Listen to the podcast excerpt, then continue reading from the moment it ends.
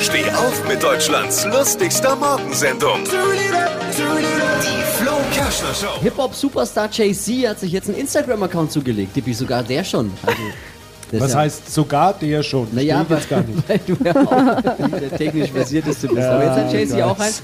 War absehbar. Man kann ja Helene Fischer nur dann die Bilder sehen, wenn man auch ein eigenes Konto hat. Deswegen hat er. Nein, Jay-Z äh, hat in wenigen Stunden über eine Million Follower gesammelt. Er selbst folgt nur einer einzigen Person. Es ist nicht Helene Fischer, sondern seine Frau Beyoncé. Oh. Irgendwie auch langweilig, von der weiß er doch alles.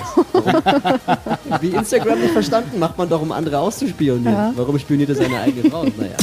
Was hat Flo heute Morgen noch so erzählt? Jetzt neu. Alle Gags der Show in einem Podcast. Podcast Flo's Gags des Tages. Klick jetzt, hitradio n1.de.